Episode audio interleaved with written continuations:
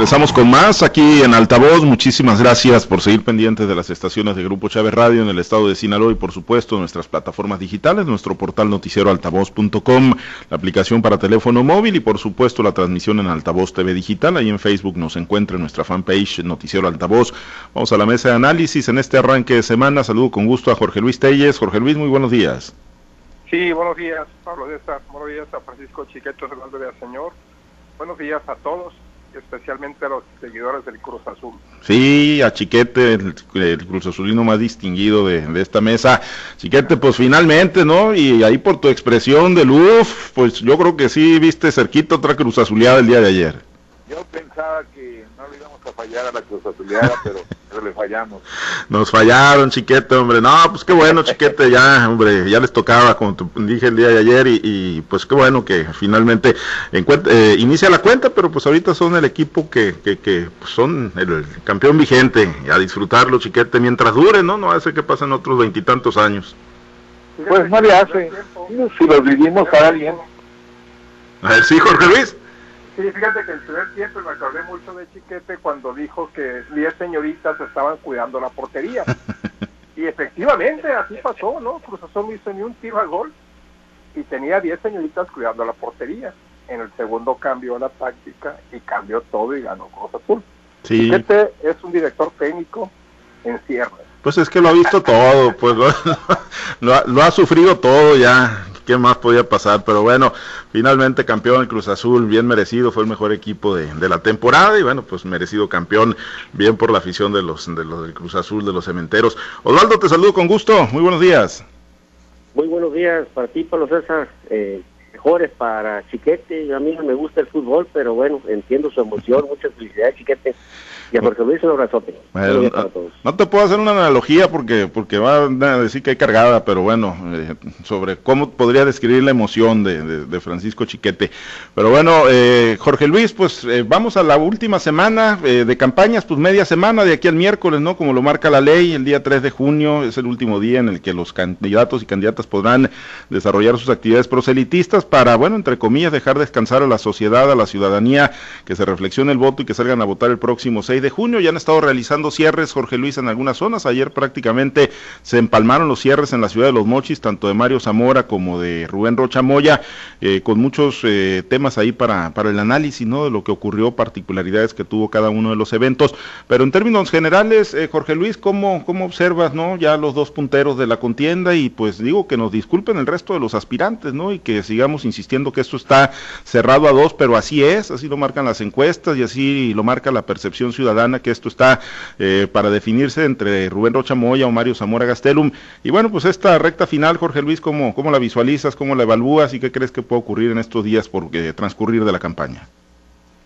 Pues mira, a la competencia en, la guerra de, las encuestas, a la competencia en las adhesiones a los candidatos, en la cargada, como lo menciona mucho Osvaldo, pues hay que agregarle ahora, ¿no? Esta última semana a ver quién reúne más gente en los cierres, en los cierres de campaña. Yo con tantos años en este negocio no, no, una pantalla pues es que un candidato tenga más gente que el otro. Yo creo que esto es importante mediáticamente, pero no es determinante el resultado de la, elección. Esto lo hemos visto muchas veces, hemos visto cierres imponentes de campaña y sin embargo eso no se refleja en, las urnas electorales. Entonces si te, ah, uno, uno tenga más gente que el otro, que Mochis, que debía haber eh, Zamora triplicado la asistencia de, que tuvo Robert Rocha Moya. Yo no sé cuánto estuvo Mario, porque lo que sí supe es algunos tweets que llegaron al sentido de que en el meeting de, de Robert Rocha estaban retirando sillas porque no alcanzaron a cumplir la expectativa.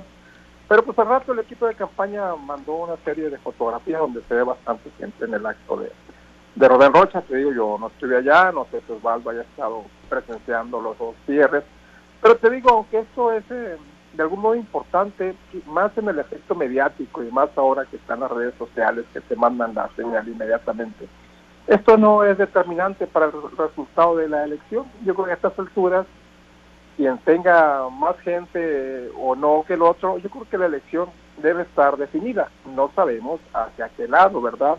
Porque pues, eh, aunque Rubén Rocha presume de que va a ganar todos y que van a votar 4 de 4 y que van a tener carro completo, Pues lo cierto es que mm, esto no es más que una frase para captar más, más gente, para inducir más el voto en favor de su causa. Te digo, esta, esto de los cierres para mí no es, no es importante. El que tenga más gente o no, no es importante, pero para los candidatos sí es muy importante, para los equipos de campaña. Luego comparan y hasta suben fotos de un evento y del otro y hacen los comparativos de que yo tuve más gente que mi adversario, por lo tanto yo voy a ganar la elección. Esto no es cierto. La elección está en este momento definida, no sabemos por qué lado, pero lo sabemos ya pronto de aquí al, próximo domingo. Y mientras tanto, quizás ya que de aquí al miércoles todavía sigamos viendo esta pelea por quién, quién junta más gente en las concentraciones de campaña de los candidatos. Chiquete, ¿marcan algún termómetro o te indican, te dan algún eh, termómetro a ti sobre, bueno, pues cómo viene pues el resultado de la elección para el próximo 6 de junio, los cierres que están realizando los partidos políticos? Por lo menos yo creo en, temas de movilización, ¿no? De, estructuras, eh, si están vigentes, si están aceitadas, si están operantes, yo, yo creo que ahí sí se pueden calar los partidos políticos en estos mítines masivos que están organizando, Chiquete. En eso, Pablo César, y en una cosa muy, muy importante. Nadie tiene nada decidido o nadie sabe cómo decidió la sociedad o cómo va a terminar decidiendo la sociedad. Las uh, federaciones de que yo llevo 30 puntos, de que yo ya alcancé el rebasé, pues quedan reducidas a nada frente a este equilibrio de fuerzas, este, estas capacidades de movilización. Cada uno con sus asegúnes. Aquí en Mazatlán también coincidieron el sábado los cierres de Rochamoya y de Mario Zamora, y la primera impresión que me llega al ver una, una foto de uno de los voceros oficiosos eh, fue, fue de impresión. Una larguísima, larguísima fila de gente. Ya cuando vienen los acercamientos veo que todos están en sus sillas con convenientes distancias que no creo que hayan sido solo por la por la cuestión de la pandemia, sino por la conveniencia de alargar el contingente. En el caso de, Mario Zamora y Fernando Pucheca, también hubo una gran cantidad de personas, no tan larga la, la, fila de gente, pero eran personas de pie este, y arremolinadas. Ahí sí no, no, no se acordaron para nada de, de las sana distancia ni nada de eso. Pues hay evidencias de que de los dos lados hay capacidad de movilización, hay grupos eh, que trabajan, que tienen bien definidas sus tareas y que seguramente a querer y no van a influir en, la movilización de los electores. Vamos a, ver un, cierre pues en el que nada está definido, diga lo que diga cualquiera de los dos lados, y me parece importante que la sociedad tome en cuenta esto para que pues vaya analizando y no se deje ir con las con las cintas o con las frases publicitarias y toma una decisión adecuada pensando en qué es lo que le conviene más a su familia, a su comunidad, no solo al que va a recibir una, una dádiva o una tarjeta o lo que sea. Creo que es un buen momento para que la gente empiece a ver en serio qué va a hacer con su voto para saber qué va a pasar con su país.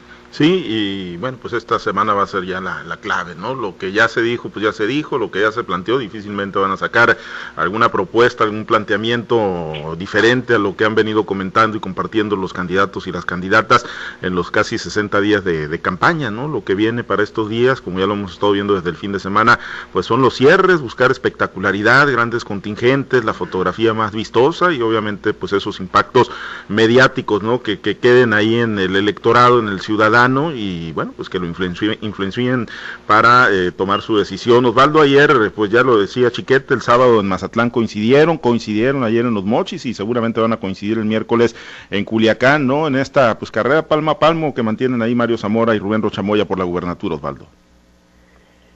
Bueno, nuevamente buenos días. Yo creo que ha estado muy muy cansada cómo han definido las estrategias ambos candidatos. Primero fue la guerra de las encuestas, fue la guerra de las cargadas y ahora es la guerra por las por los cierres de campaña.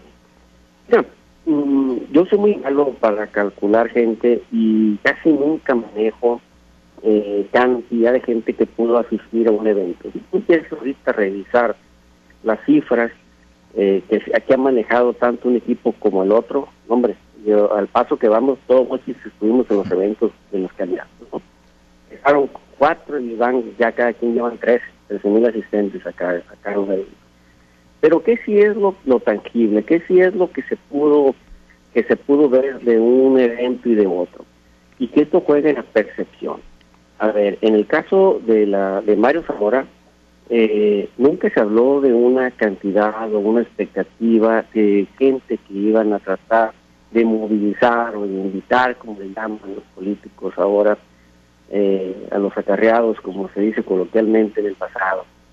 Eh, pero bueno, fue un evento vistoso, eh, hablan de, varias cantidades de gente, no, no voy a caer en, ese juego, pero hablan de grandes cantidades y se ve una, hay una, una panorámica, pues que efectivamente se ve mucha gente.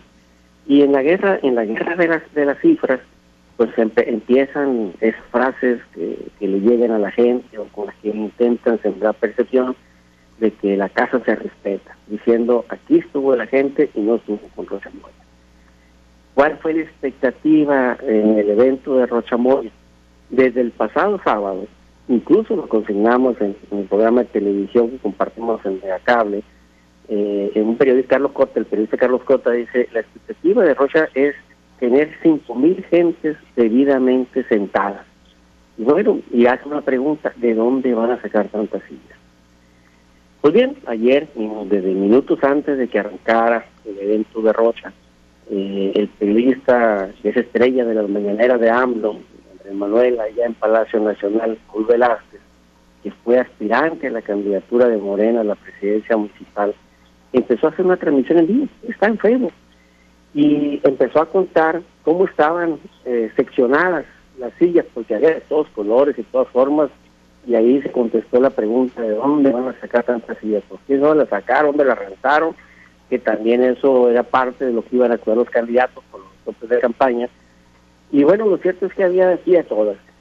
Y, cada una de las, secciones las alinearon de 20 por 25, o sea, 500 sillas por caso. Y había ocho secciones de sillas contaba en su transmisión en vivo por Velázquez, por lo tanto son cuatro mil sillas instaladas y mostraba un bulto más de sillas allá apiladas que decía, bueno, pues si hace falta, a lo mejor ahí están las otras mil. Jugaron conservadores, dijeron, pusieron cuatro mil sillas de la mano. Y sigue la transmisión de Paul Velázquez, que duró casi dos horas. Y, y en el Inter de esa transmisión de Paul hay otra transmisión en vivo de otro periodista, de Fabián Galicia, de la entrada de Rubén Rocha al evento. Y dice, bueno, aquí va entrando Rubén Rocha, dice, y vean todas las sillas que ya quitaron. Y estaban ya dobladitas las sillas. Infinidad, cientos de sillas que quitaron. Por lo tanto, no cumple con las expectativas o no se cumplieron con las expectativas. Y luego Paul Velázquez, en, al final ya prácticamente de su, de su narración, eh, pues escucha la voz de Rubén Rocha. ¿Qué quiere decir eso? Que ya el último orador se escucha la, voz de Rubén Rocha y bueno, pues se ven ahí las siempre de ya apiladas en el lugar donde las había colocado y que lógicamente no lograron llenar el, el, recinto que ellos siguieron para el evento de Sierra ¿Metió mucha gente Rocha? Sí, sí, metió mucha gente, evidentemente. ¿Cuánta fue? ¿Quién sabe? Pero no fueron ni las cuatro mil de las sillas que quieran y lógicamente por mucho menos las 5.000 que habían pronosticado. ¿Le falló la logística a Rubén Rocha? Bueno, pues yo creo que sí, le falló la movilización o algo porque no lograron meter cuando menos las 4.000 gentes de las 4.000 sillas que estaban listas para ser este, usadas por, por los asistentes al evento. pero fueron buenos eventos los dos, hay que decirlo, hay que decirlo, fueron buenos eventos, los dos candidatos tuvieron gente, y yo coincido, al final lo que está en juego de aquí hasta el día de la el día de la elección, el día del próximo domingo es la capacidad de movilización que va a tener uno y otro candidato. ¿Quiénes van a ser los que tengan esa mayor capacidad de movilizar a su gente? Eh, ¿Quiénes van a ser los que van a tener la capacidad de hacer que la gente que esté inconforme se pueda movilizar sola también, es otro factor. Recordemos que en el 2008 el excedente de votación fue una clase social que salió eliminada y salió sola a votar. Hoy esa indignación, hay que preguntarnos de dónde está, si está del lado de Morena o está del lado, o sigue estando del lado del PRI, porque esa gente va a ir y, va a ir sola, se va a movilizar sola para votar también. Entonces, son las grandes interrogantes que quedan y que el próximo, eh, el próximo domingo vamos a tener la respuesta.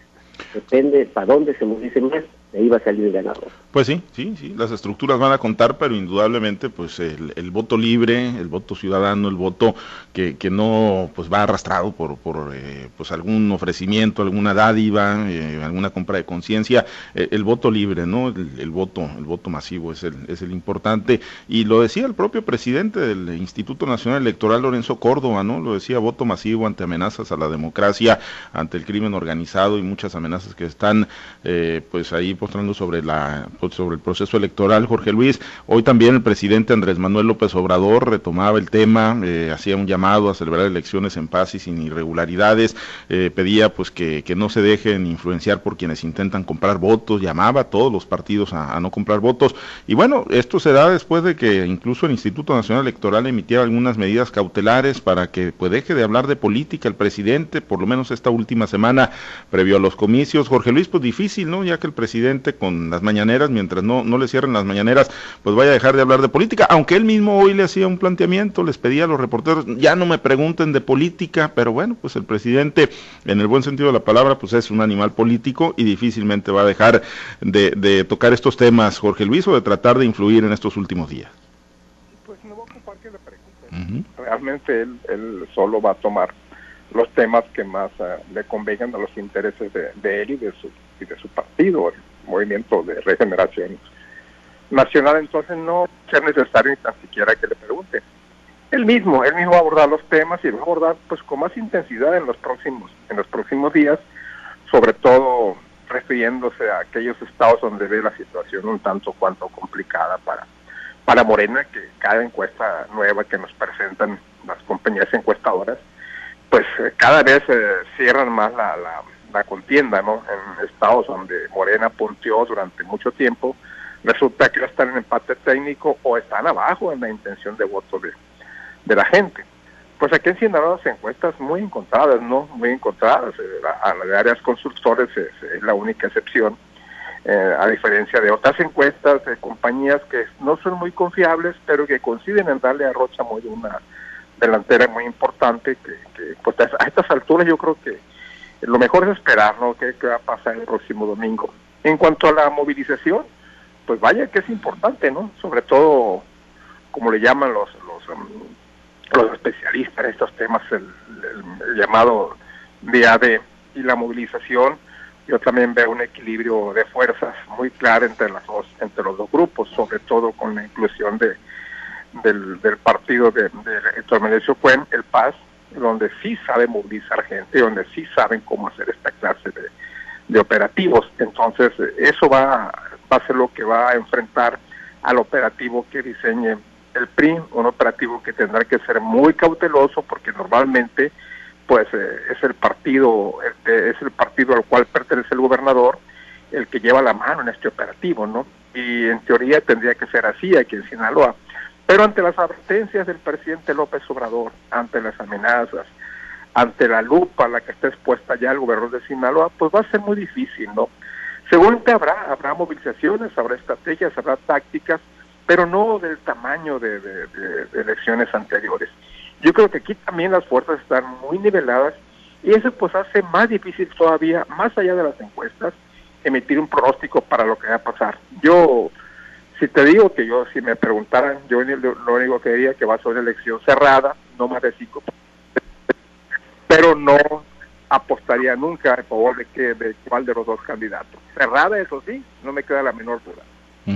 Bueno, pues, eh, pues sí, sí, sí, la realidad es que así se siguen retratando en algunas encuestas eh, cerradas, en otras no tanto, y bueno, pues, eh, pues se queda en la cancha de los ciudadanos, chiquete, de, de, los ciudadanos móviles, digo, todo cuenta, ¿no? Y cualquier voto, llegue como llegue a la urna, pues va a contar para los partidos y los candidatos, chiquete, pero sientes que quién, quién define esto, o sea, las estructuras, la capacidad de movilización de los partidos, o, o, o el voto libre, ¿no? En función de quién o para quién, pues no, no lo sé, ¿no? Pero pues el voto libre, como ocurrió y lo decía Osvaldo, ese gran excedente que, que se dio de ciudadanos que pues movidos por, por el ánimo, por la decepción, eh, por el coraje, incluso en el 2018 a favor de, de, López Obrador, que le dieron el voto, pues en esta ocasión eh, habrá ese gran voto ciudadano libre que se movilice por, por las simples ganas de ir a la urna a votar. Sí va a haber, sí va a haber seguramente que hay mucha gente que para, eso es la polarización que ha promovido López Obrador, para que la gente que votó por indignación siga en ese mismo camino, en esa misma tendencia. Y los rivales, los, los contrincantes, como dice el presidente, pues han trabajado en, la, en el otro polo de hacer que la gente se movilice por coraje con lo que está pasando en el país, con el tipo de políticas que está instrumentando el presidente. Yo creo que hay una gran cantidad de ciudadanos decepcionados de la cuarta transformación que van a votar en contra. El riesgo de los opositores es que esa decepción se, se exprese con una abstención, una, un decir, pues ya, ninguno sirvió, ya me decepcionaron todos. Y bueno, pues también hay quienes están esperando que la el, los amlovers, los seguidores del presidente, salgan por convicción. Yo creo que sí va a haber una movilización del voto ciudadano, no sé, una, una movilización espontánea, no sé qué tanto, yo creo que menos que la del 2018, y entonces eso hace que, que crezca la importancia de los, de los grupos, de las corrientes, de, la, de las estructuras de los partidos. Eh, mencionaba Telles una, una cosa muy importante, eh, la presencia del PAS como entidad organizada dentro de la campaña de Rocha. Y efectivamente, a lo largo de la campaña del PAS fue la presencia más constante, más consolidada y más permanente. El problema es que en todas las elecciones de Cuen han fallado. Son muy buenos para mover gente, para hacer contingentes, para hacer público móvil público que esté aquí, allá y más allá, pero a la hora del voto no han sido eficaces, no han logrado llevar a Cuen a ningún triunfo, excepto cuando buscó la presidencia municipal con, en alianza con el PRI. Entonces, pues ahí está el riesgo de derrocha, que todo ese chisporroteo quede en eso, en una luz de bengala. Y bueno, también el riesgo de Zamora es que la gente decepcionada de, de, López Obrador, pues no quiera salir a buscar otra aventura.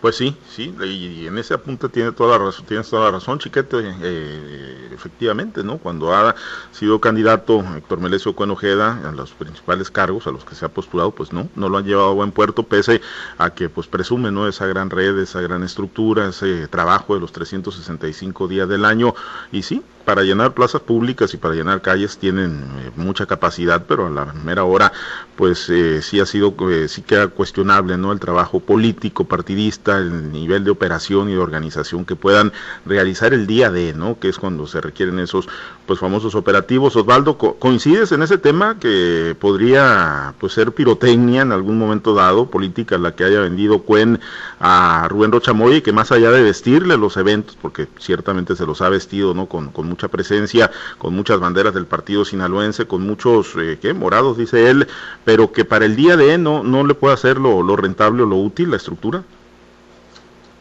Bueno, eso es un tema que yo he abordado en muchas ocasiones y, lo he abordado incluso con números, con números. A ver, decíamos, Héctor Melecho Cuen siempre ha dicho que tiene 150 mil, sube para arriba, tanto para abajo, pero vamos a cerrarlo en 150 mil eh, militantes en su partido. Sin embargo, todavía en la última elección, por su partido solamente salieron a votar y vamos a cerrar en números 80 mil.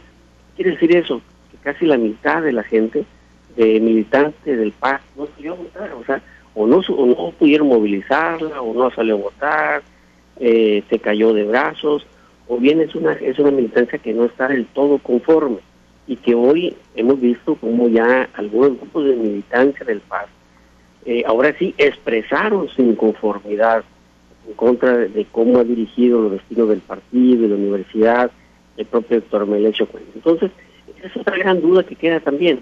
Eh, esa gente inconforme al interior de la universidad, al interior del PAS, eh, habrá de valorar lo que significa salir a votar y dar su voto por una expresión contraria.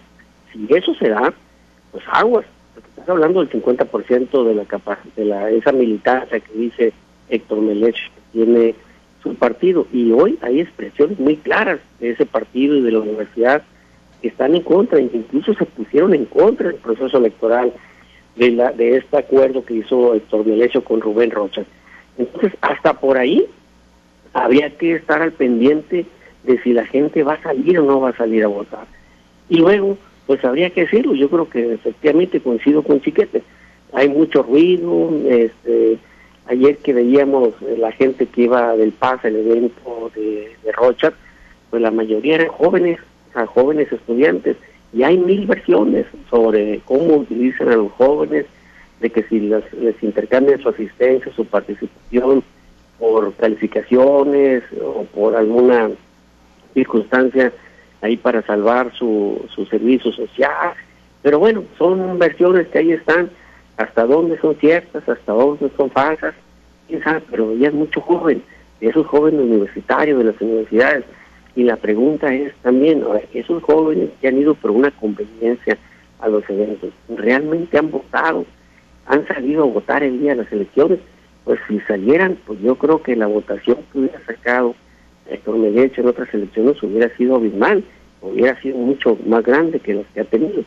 En fin, yo creo que ahorita hay una gran duda, una gran incertidumbre, porque el ambiente está polarizado y hoy lo que sí no sabemos es cómo va a reaccionar la gente el próximo domingo. Y yo le agregaría otro, otro factor. Si van a dejar que la gente realmente salga a votar en libertad de conciencia, que no haya inhibición, que no haya bloqueo por parte de grupos delincuenciales o policías como se vio en el pasado. En fin, vamos a ver qué es lo que nos lo que nos espera para el próximo domingo. Ojalá y el llamado es que a la gente votar con total libertad, con total razonamiento, que elija al que quiera, que vote por el partido que sea, pero que salga a votar y que salga a definir qué Sinaloa quiere para los próximos seis años y qué México quiere para el futuro también. Muy bien, pues esa es la aspiración que debemos de tener todos, ¿no? De que el ciudadano pueda salir libremente a votar el próximo 6 de junio. Por lo pronto, pues el tiempo corre y se agota ya para los candidatos, las candidatas, ya hicieron prácticamente la chamba. Les quedan unos días, unas cuantas horas y vendrá pues la, la hora del ciudadano el próximo 6 de junio. Por lo pronto nos despedimos, Osvaldo. Muchas gracias, excelente día. Habrá que estar pendiente, eh, excelente inicio de semana y bueno, pues una semana clave para los sinaloenses y para los mexicanos. Efectivamente. Jorge Luis, muchas gracias, excelente día. Sí, muchas gracias, buenos días a todos. Gracias, y para Chiquete, pues todavía más excelente día, más excelente mañana. Chiquete, gracias. Buen día, saludos a todos. Gracias a los compañeros operadores en las diferentes plazas de Grupo Chávez Radio. Muchas gracias a Herberto Armenta por su apoyo en la transmisión y producción para Altavoz TV Digital. Nos despedimos. Gracias, soy Pablo César Espinosa. Le deseo a usted que tenga un excelente y muy productivo día.